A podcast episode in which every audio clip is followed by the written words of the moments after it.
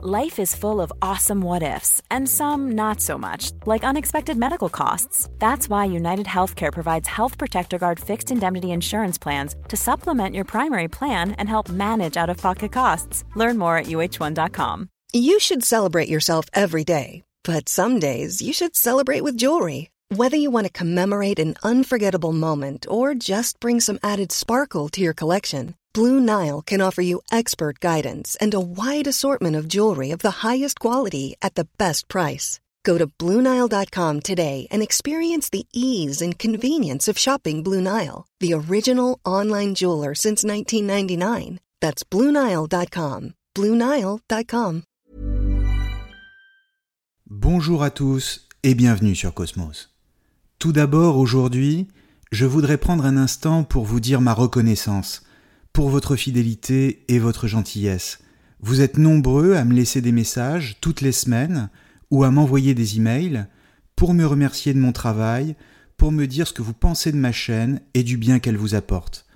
Et au moment où Cosmos va bientôt atteindre ses 30 000 premiers abonnés, je voulais vous dire que le plus grand bien qu'on puisse me faire, ce sont vos messages. Ma plus grande satisfaction, c'est la vôtre. Pour être tout à fait franc, j'ai le sentiment qu'entre vous, qui me faites l'honneur de m'écouter, et moi, celui qui a la plus belle part dans toute cette histoire, celui qui prend le plus de plaisir, c'est moi. Alors je sais que ce n'est pas très original, et j'aurais voulu trouver mieux à vous dire que les banalités du genre un grand merci à vous tous, mais c'est encore ce qui est le plus approprié, je pense. Alors du fond du cœur, merci. Et comme on n'arrive pas le soir chez les gens les mains vides, et que beaucoup d'entre vous m'en ont fait la demande, j'ai le plaisir de vous annoncer que dorénavant, vous pourrez retrouver vos épisodes préférés de Cosmos en podcast sur toutes les grandes plateformes.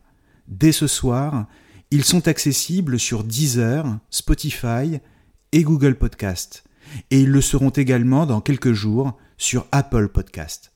Vous trouverez désormais tous les liens correspondants dans la description des vidéos, ainsi que le lien vers mon site internet où je propose mes services. Par ailleurs, certains d'entre vous m'ont suggéré de faire des livres audio, c'est-à-dire de faire des lectures d'œuvres littéraires ou philosophiques.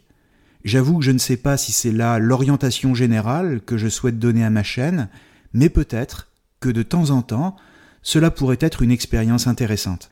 Alors n'hésitez pas à me dire en commentaire ce que vous en pensez. Dites-moi si vous seriez intéressé de m'entendre lire certaines œuvres.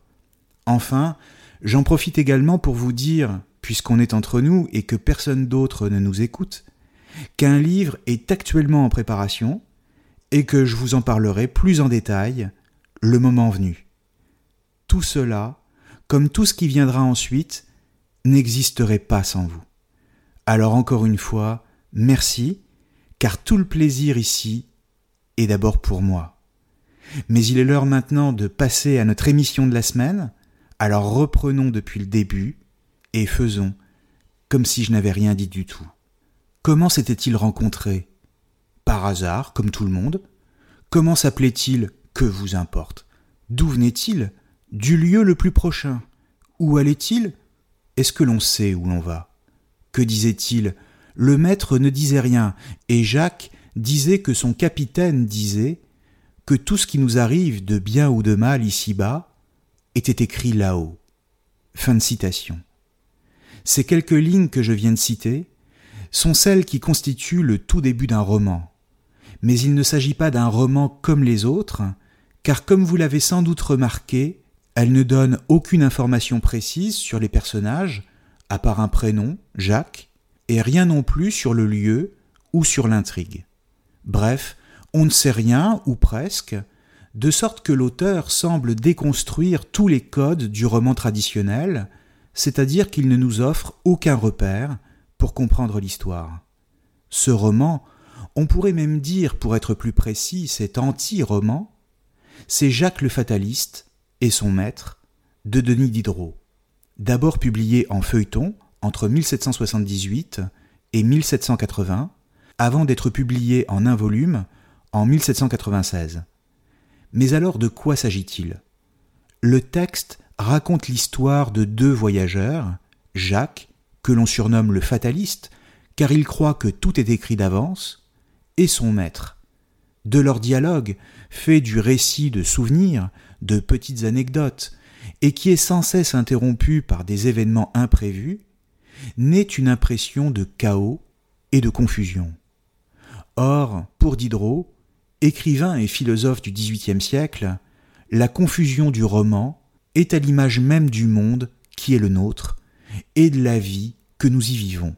En clair, ce roman est sans début ni fin, ne progresse vers rien de précis, et donc ne permet jamais de connaître quoi que ce soit, exactement comme le monde lui-même, lequel pour Diderot n'a aucun sens, ne se dirige vers rien et n'a aucune finalité. La stratégie de l'auteur est donc étonnante, car quand on lit un roman, on s'attend à une intrigue mettant en scène des personnages bien définis et évoluant dans un monde où tout fait sens, avec un début, un milieu et une fin, vers laquelle on progresse au fil des rebondissements. De la même manière, dans l'existence, on cherche à définir le plus tôt possible certains repères, comme qui on est par exemple, ou qui sont les gens qui nous entourent, leur caractère, leurs habitudes, et quel rôle ils vont jouer dans notre vie. On entend également donner un sens à ce que nous faisons, avec toujours en guise d'horizon général de notre vie, une fin à laquelle on ne veut pas arriver avant d'avoir fait ou compris certaines choses. Et ainsi, dans la littérature, dans l'art romanesque plus précisément, comme dans la vie de n'importe quel être humain, on s'attend à une progression logique avec des épisodes qui font sens et qui justifient notre existence. Pourquoi? Eh bien d'abord parce que c'est beaucoup plus rassurant que de vivre sans aucun repère et sans rien savoir ni de soi ni du monde. Et ensuite, tout simplement, parce qu'on a besoin de vivre une vie qui a du sens. C'est une exigence de notre raison. Or, en accouchant d'un roman où les personnages sont inconnus, qui ne savent pas exactement où ils vont, dans un monde qui n'a pas de repères, Diderot nous met face à la réalité, qui est que le monde n'a aucun sens en lui-même. C'est d'ailleurs pourquoi le narrateur s'adresse directement au lecteur, pour lui dire en quelque sorte, et même d'un ton plutôt exaspéré, Je sais bien, lecteur, que tu te poses des questions, et que tu aimerais savoir ce qu'il va se passer maintenant, ce qu'ils vont faire, et vers quoi ils se dirigent, mais je n'en sais rien, moi. Et comment pourrais-je le savoir? Le sens de tout cela m'échappe à moi aussi. D'une manière générale, dans un roman, l'auteur fait généralement office de Dieu omniscient, qui prévoit tout à l'avance et qui est capable de tout expliquer. Il donne la vie à ses personnages et leur reprend à son gré, tout comme il dessine un monde comme il l'entend. Mais là, Diderot fait comme s'il n'était qu'un spectateur parmi d'autres, spectateur de ses propres personnages, et qu'il les découvrait en même temps que nous. Mais alors, pourquoi? À quoi Diderot veut-il en venir? En réalité, Diderot nous invite à penser l'homme et le monde, et à les voir non plus en fonction du sens qu'on voudrait qu'ils aient, mais en fonction de ce qu'ils sont en eux-mêmes, une fois qu'on les a débarrassés des illusions qu'on projetait sur eux. Or, que sont-ils justement? Eh bien voilà la réponse. Ils ne sont rien. L'homme se prend pour un être qui a le pouvoir de tout expliquer, alors qu'il a été jeté là par hasard, sans explication et sans espoir d'en trouver une. Pour le dire très simplement, derrière le vide des deux personnages, se cache une critique de la métaphysique et de tous les discours qui y ressemblent et qui ont la prétention de donner une explication au monde ainsi qu'une finalité à l'existence humaine. Ainsi, le lecteur intrigué pose à propos des personnages exactement les mêmes questions qu'il se pose sur lui-même et sur tout homme, et qui sont les questions que l'on a coutume d'appeler les questions métaphysiques. Qui sommes-nous D'où venons-nous Où allons-nous? C'est-à-dire toutes les questions dont l'enjeu est le sens de l'existence, comme je le disais tout à l'heure. Et face à ces questions, Diderot nous répond qu'il n'en sait pas plus que nous, et que d'ailleurs, il s'en moque, parce qu'au fond, ces questions sont de peu d'intérêt. En clair, à quoi bon se les poser, puisque nous n'obtiendrons jamais de réponse, et que d'ailleurs, même si on en obtenait, elle ne serait propre qu'à nous désespérer en nous renvoyant avec d'autant plus de force et de violence face à la réalité de la finitude et de la mort.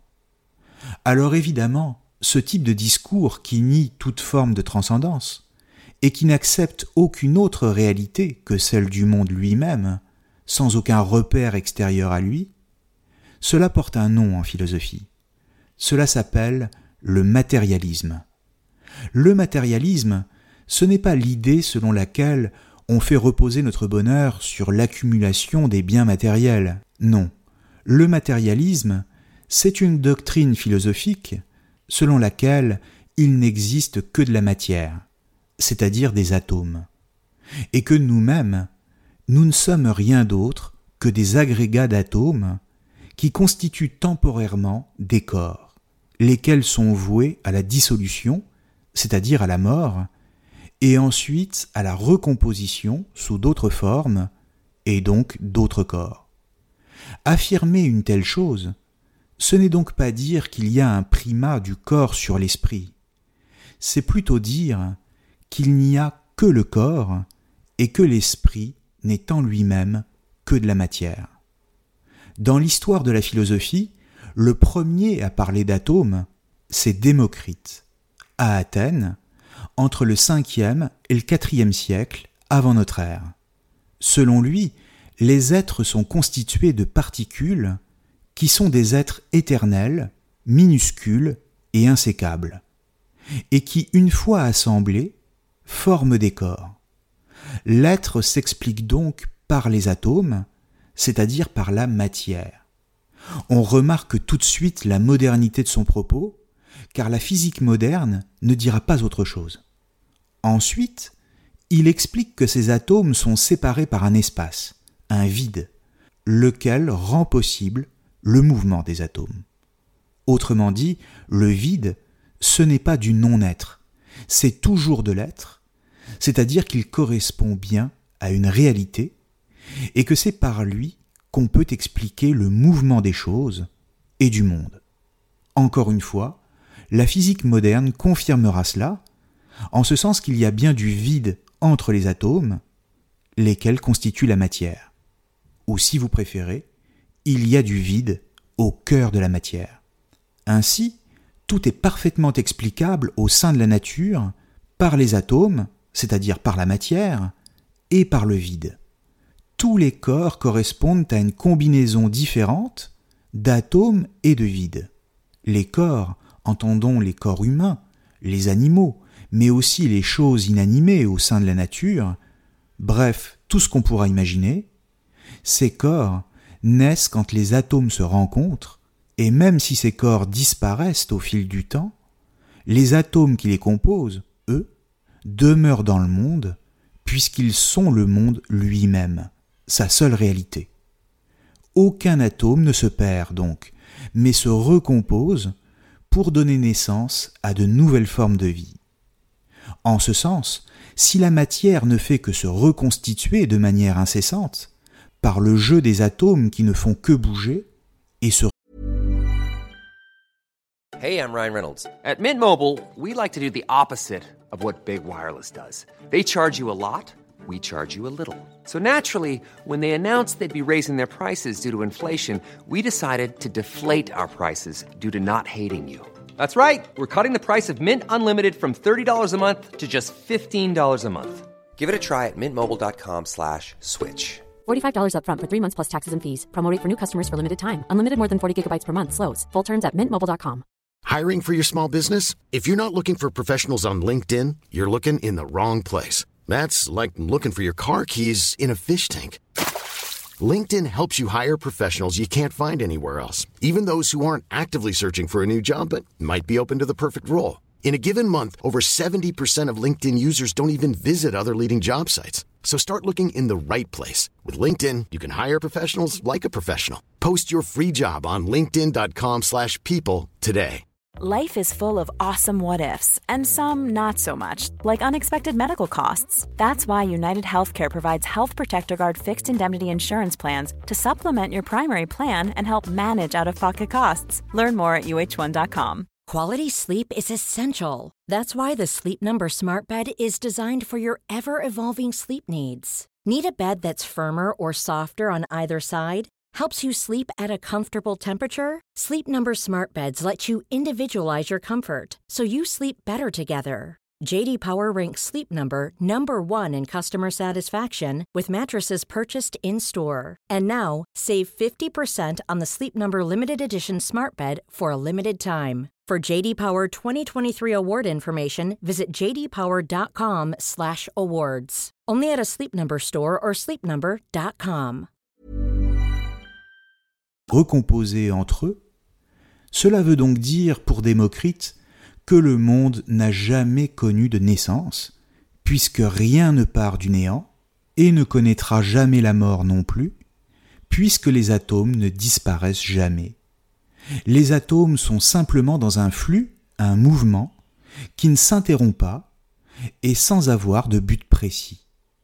Le résultat, c'est que tous les corps, comprenons tout ce qui existe, sont à la fois le fruit du hasard, c'est-à-dire du mouvement aléatoire des atomes et de leur rencontre, et de la nécessité qu'il y avait à ce que cette rencontre se fasse, c'est-à-dire que tout ce qui existe ne pouvait pas ne pas exister, ne pas être. C'est ce que dit Démocrite lui-même en une formule restée célèbre, tout ce qui existe dans l'univers est le fruit du hasard et de la nécessité. Alors, voilà qui a de quoi nous surprendre, et qui caractérise pourtant de manière parfaitement cohérente tout le matérialisme, en partant de Démocrite, et ensuite les épicuriens, avec Épicure et Lucrèce notamment, jusqu'aux matérialistes français du XVIIIe siècle, avec Lamétrie, Dolbach, Helvétius, l'abbé Mélier, ou bien sûr Denis Diderot. Tous sont les héritiers de Démocrite. Ce qui nous surprend, c'est que si tout est matière, alors tout est supposé prévisible, puisque nécessaire. En clair, si tout est matière, alors il n'y a pas de liberté.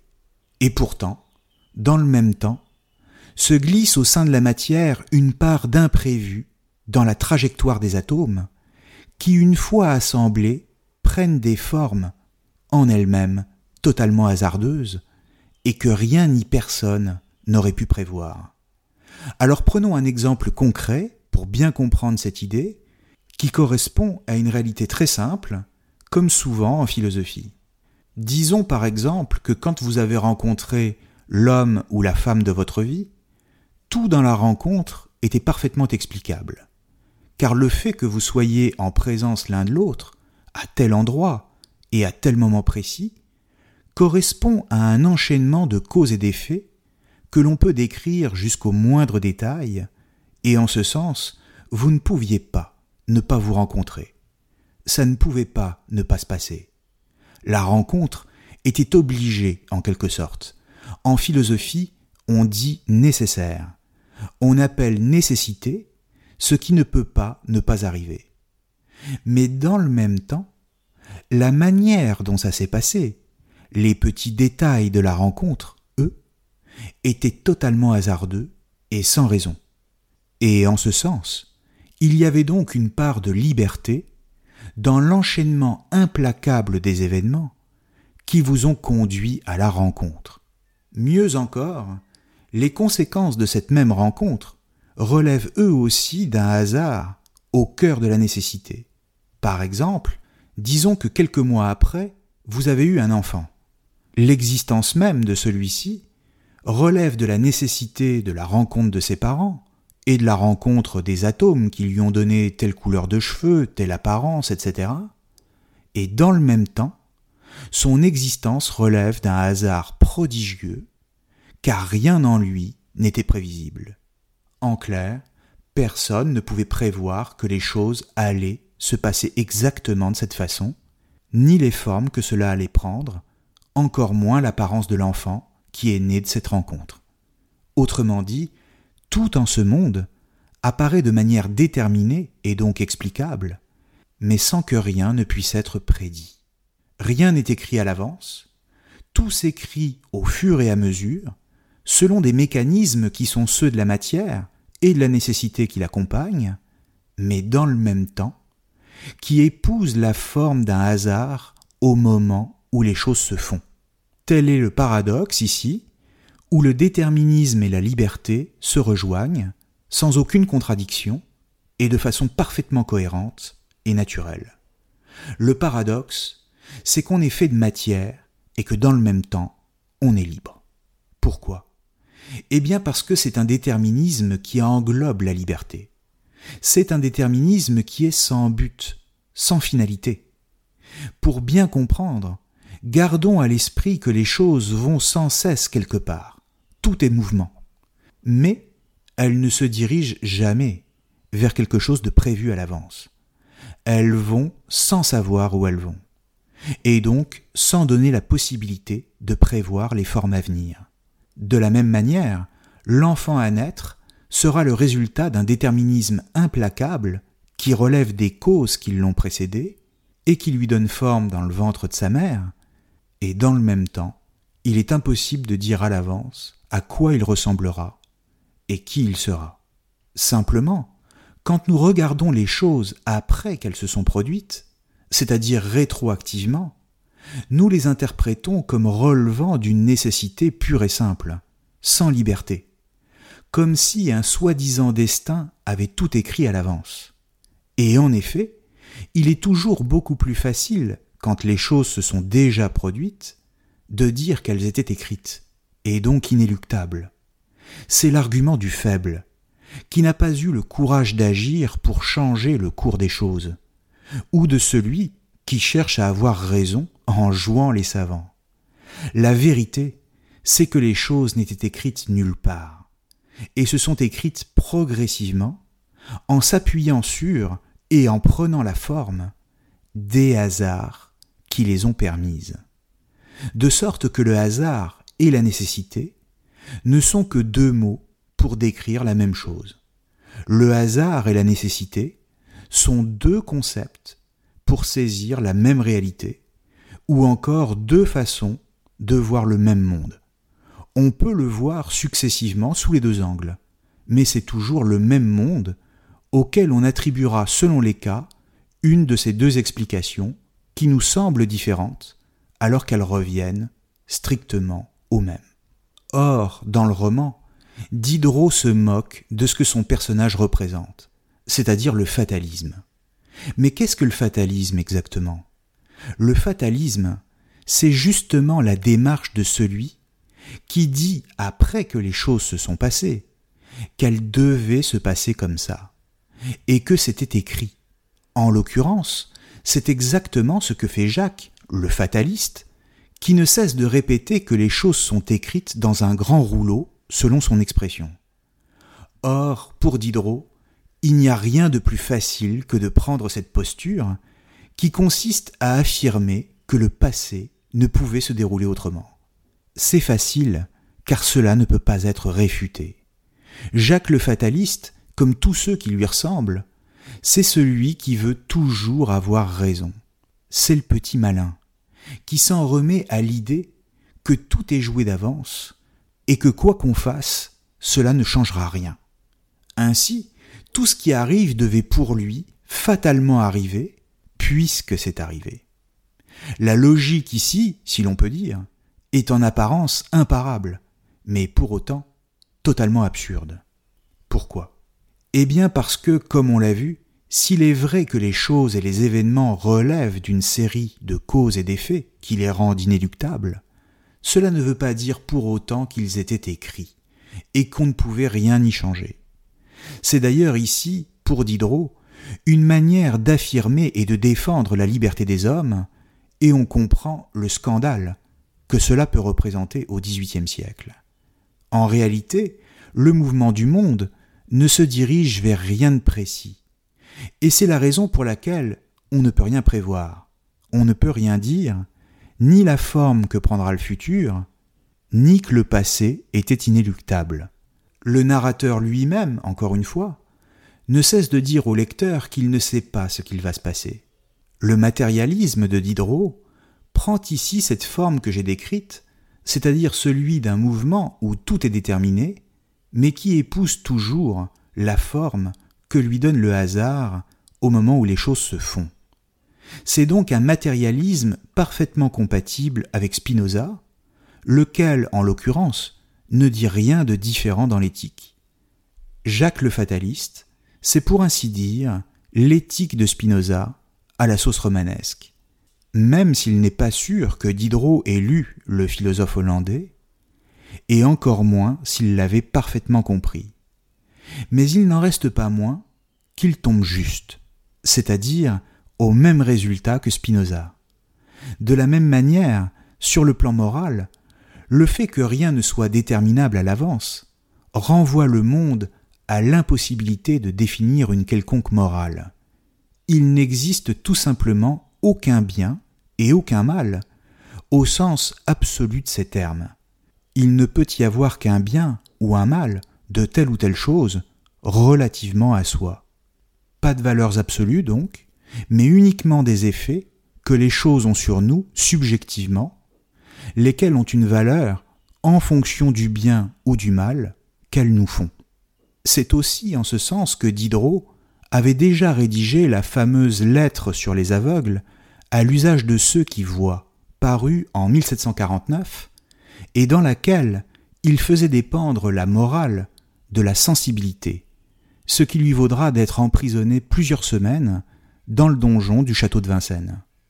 Mais comprenons que si le roman de Diderot est une charge philosophique contre ceux qui pensent toujours avoir raison, dès lors qu'ils se cachent derrière la solution facile de la Providence, si le texte est une attaque en règle contre ceux qui utilisent la raison à des fins qui n'ont rien de rationnel, mais qui relèvent de la superstition, le roman n'en est pas moins une sorte de plaidoyer pour l'ignorance ou du moins pour une certaine forme d'ignorance. Pourquoi? Eh bien simplement parce qu'aux yeux de Diderot, si le monde n'est qu'un assemblage d'atomes, sans début ni fin, s'il n'est que de la matière, frappée par le non-sens, alors la vraie philosophie consistera à ne pas chercher à lui en donner un, lequel ne serait qu'artificiel et illusoire.